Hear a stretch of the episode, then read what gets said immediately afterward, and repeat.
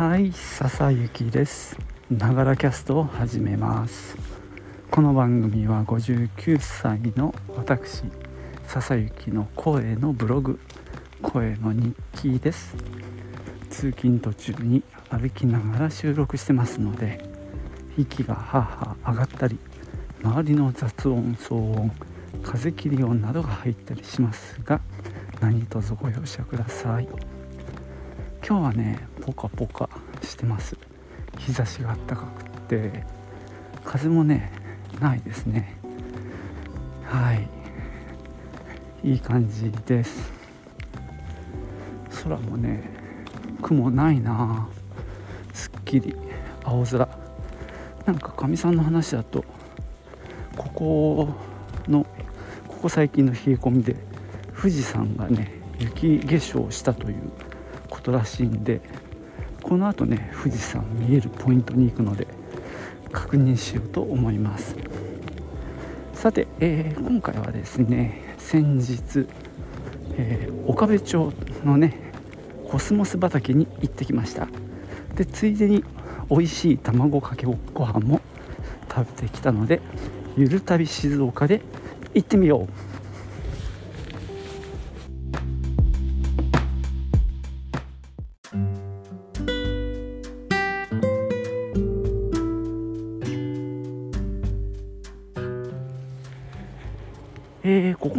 毎年行ってるんですけども岡部町のちょっとあの朝比奈川っていうね川を登っていったところにある、えー、地名で言うと殿。僕はしんがりって読むと思ってたんですがどうも殿らしいですね。バス停の表示を見たら殿と書いてあったんで、えー、殿というところなんですけどあの休耕田を利用してコスモスを植えてます。これがねちょっとした名所になってましてたくさんの人が訪れます、えー、僕らもここ、えー、3年4年ぐらい行ってるかな？お富士山。おいいですね。はいもう結構下の方まで白くなってますね。はいでそこにもう4回ぐらい行ってるんですけども今年も行ってみました。月曜日でねちょっと雨が実際には降ったりして大変だったんですが降る前までは結構ね親子連れとかまあお年寄りお召した方もいたしいろんな方が来てコスモスの中で写真を撮ってましたね。でここでですね随分最近変わったんですけども最初の頃は駐車場特になくって最初の年はねすぐそばのお寺さんに泊めさせてもらったなんてこともあったんですが去年一昨年ぐらいからかなもう多分町内でそういう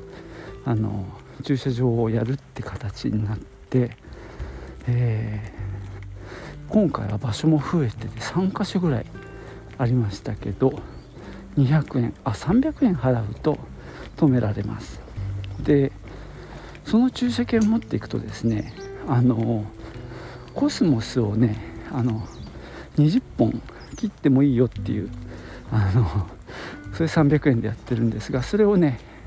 200円におまけしてくれるっていうサービスもありましてまあ500円で、まあ、コスモスを20本切ってお土産でに持って帰れる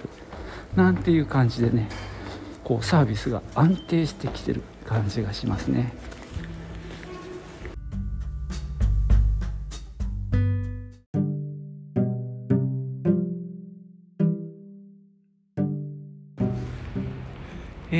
とですねここがですねえー、っとね毎年場所をちょっとずつ移動してるのね。まあ幹線道路があってまああの川登ってく感じで行くんですけども右側にまあ2箇所ありますね。で今年はねそのうちのえー、手前側でやってました。で去年は左側の朝比奈川に近い方でやってました。なのでまあ3箇所を1年ごとに順繰りに回してるっていうやり方なので Google マップで見るとねちょっとそれがこう、えー、場所がブレてる感じがしますね。まあそんなことはいいんだけど。でちなみにですねその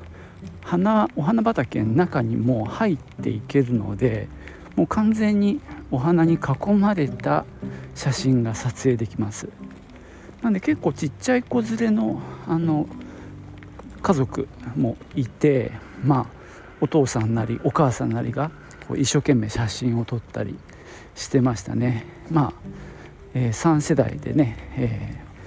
ー、まあ、おじいちゃんおばあちゃんも一緒にみたいな感じのご家族もいて、まあ、結構和気あいあいとした雰囲気でしたね。でよくあるんですけどここにこうプロのカメラマンさんっていうのかなあのちゃんと脚立持ってすごいあの結構な望遠を持ってきてる女性もいて、まあ、多分あのある家族にくっついてたんで、まあ、頼まれて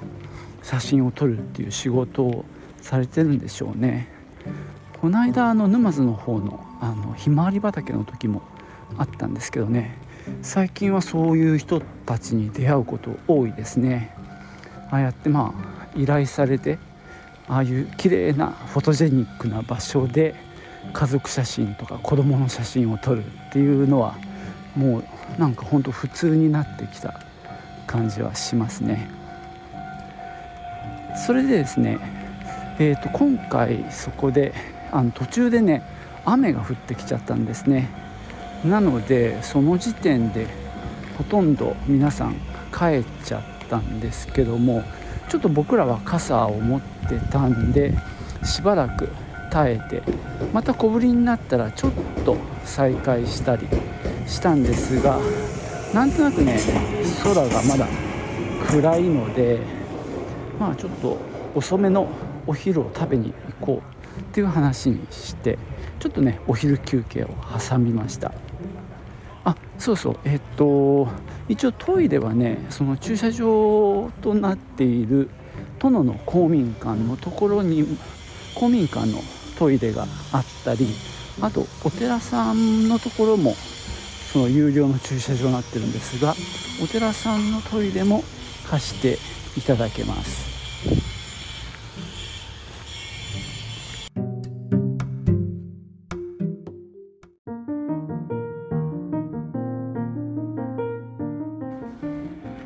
とですねお昼はねそのコスモス畑の割とすぐそば歩いて行けるところにある天神森っていうお店でいただきました。これはねほんとその日たまたま見かけたので行ってみたんですよ。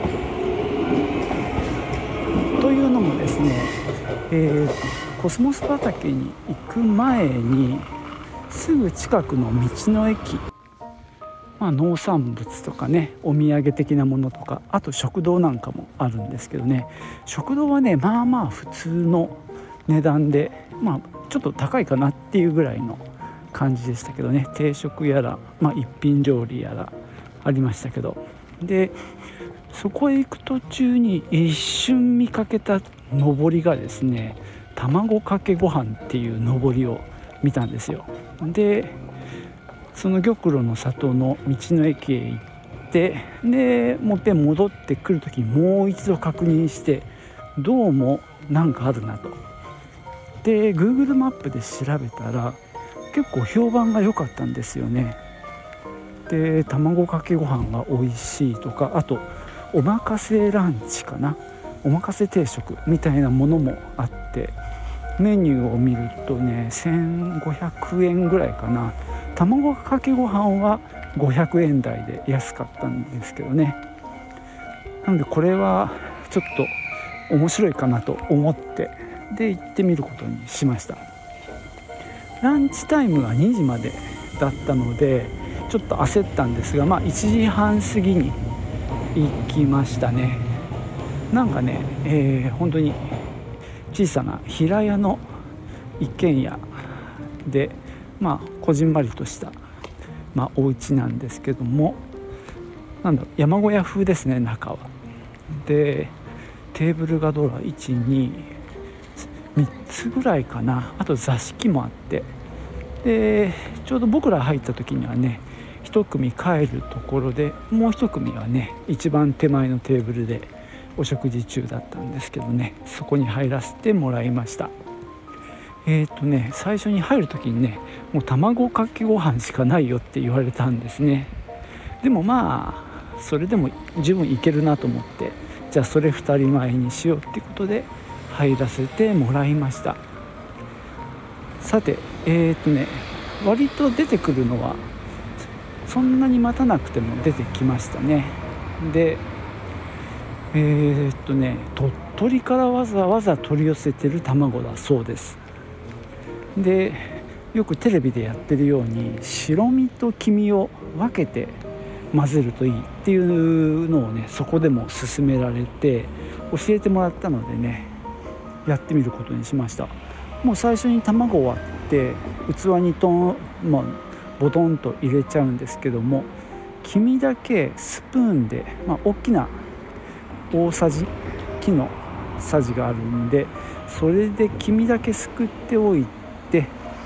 で白身をご飯に入れてで白身とご飯をねまずかき混ぜちゃう。でそれがこういい感じに馴染んだら今度黄身だけをポンと入れて混ぜます。でね薬味がついてきてえー、っとねあれはちりめんじゃこかな？をなんだろうちょっと塩気のある感じでうーん佃煮じゃないんだけどちょっと辛く味付けしたものとあと青ネギだね。それをかけてで説明によるとちょっとそれ塩っ気があるので醤油の量はねちょっと少なめがいいなんて言われました。最初はね醤油なしで味わってみてでもやっぱね醤油入れた方が美味しいですね。でそうだな。僕実は卵かけご飯って好きなんだけどお腹壊しがちなんでね。めったに食べないんですよ。でもまあこの日はお昼っていうのもあったしね。まあゆっくりよく噛んで食べようって決めてね食べました。まあ久々だったんでね余計に美味しく感じました。でなんかねそんなご飯熱々でもないのね、まあ、普通のあったかさで出てくるので、まあ、食べてるうちに冷めてくるんですよ。で冷めた卵かけご飯ってそんなに美味しくないっていう、まあ、僕の印象なんですけども。でもこれはねそんな感じでもなく美味しく食べれててそんなね生臭さは全く感じなかったんですね。これもねちょっと驚きだったんですけどね。でこのじゃこがこう歯ごたえがちょっとあるのでいい感じにアクセントになっていてね青ネギもこう色味としては鮮やかでね美味しくいただきました。で付け合わせとしてあのお味噌汁とあと小鉢が2つぐらいあったかなこんにゃくとか。あとなんだろう、うん、あれはみょうが？違う生姜の佃煮って言ってましたね。そんなものもありましたね。里芋とか。でなんかやっぱり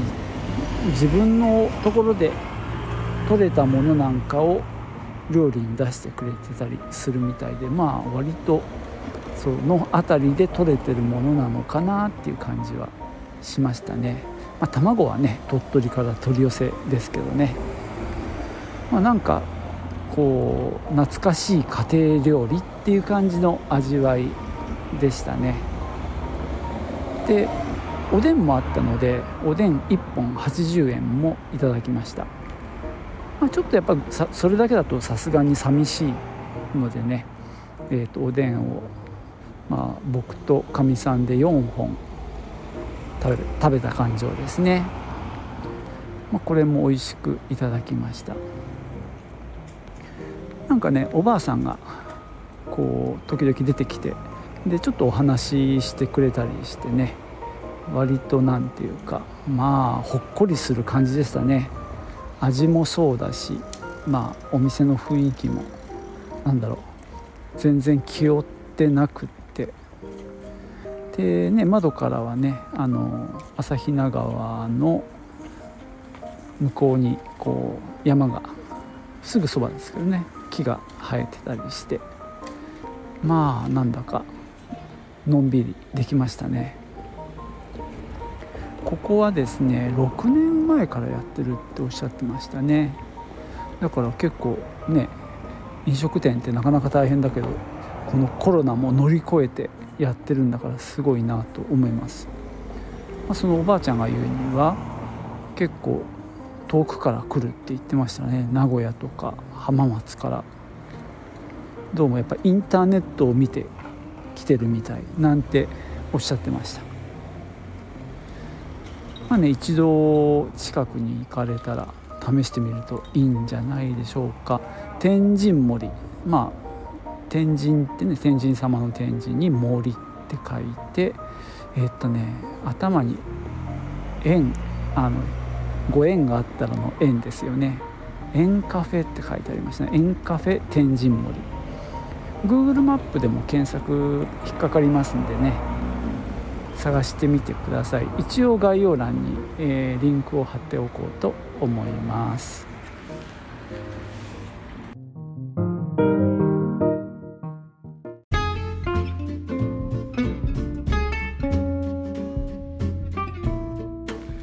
はいそんなわけで今日は岡部町のコスモス畑とすぐそばにある円カフェ天神森というね、えー、卵かけご飯で有名なお店のお話をしてきました。まあ、えー、11月の上旬までは見頃だそうです。とは言ってもね終わりがけだとちょっと綺麗な花も減っちゃうのでね早く行った方がいいように思います。でもしよかったらそこの、えー、天神森さんのね卵かけご飯も試してみてはいかがでしょうか。そんなわけでね今日はその話に尽きるんですがかみ、えー、さんはね一眼レフを持って、まあ、ミラーレスの、えー、一生懸命写真撮ってました。まあまあねいつも綺麗な写真が撮れていてインスタにねまた最近上げ始めましたね。なんかねインスタに上げるとまたコメントがついてくるのでコメント返しに忙しそうです。俺はね GoPro で動画を撮ってはいるんですがなかなか編集が億劫で何ていうか発表できてないんだよね。こうやって出かける時に GoPro 持ってって撮るはいいんだけどそれがこうアウトプットできないっていうのはもどかしいですね。何だろうやっぱり家にいてパソコンの前でゆっくり編集してるっていうような時間が持てないのが、えー、目下の悩みですね。なので、えー、GoPro のデータだけはひたすら溜まっているっていうね状況です。これをさなんかパパってね編集できるといいなって思うんですけどね。なんか俺の自由になる時間って今もこうやってさあの話をしてるこの通勤時間が実は一番自由になるんですね。まあだからこそこのポッドキャストも続いてると言えるのかな。これがさ家でパソコンの前に座ってああだこうだとかやってる時間がなかなかないもんでね。まあこうやってって通勤中に処理できるっていうのがまあいいのかもしれない。ということは逆に考えると通勤中に動画の編集がもしできるなら、えー、それはアウトプットできる可能性が高まってきますね。うん。できるんかな。まあ iPad があれば。うちにはないけど。iPad で。そうだな。iPad ってプレミア入るのかな。入んないのかな。まあ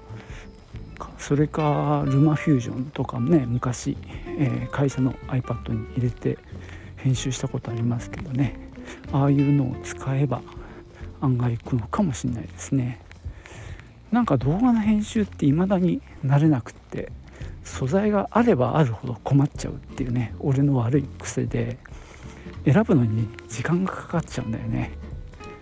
でもそれを例えばまあ編集までしなくても言い悪いを判断してねいらないとこカットするっていうだけでもうんできてたらあとはね並べるだけなんて感じになるといいのかもしれないですね。それなら iPhone でもうんできるかも、えー、せっかくね iPhone もあの容量をさ1万円かけてあの1円のやつは最小だったのでちょっと1万円ぐらい足してもう一つ上にしたんだよね。まあそのせいで色は赤しか残ってなかったんだけどまあねこのプロダクトレッドかっこいいから好きなんだけどさ。でももしかしたらそうやって動画素材を放り込んでうん iPhone 上で編集するっていうのをやってみようかな。その素材をの処理さえしとけばねだいぶ楽だと思うんだよね。うん。全然違う話になっちゃったね。はい。じゃあもうお家に着くので終わりにしようと思います。最後までお聴きいただきましてありがとうございました。ではまたね。チュース。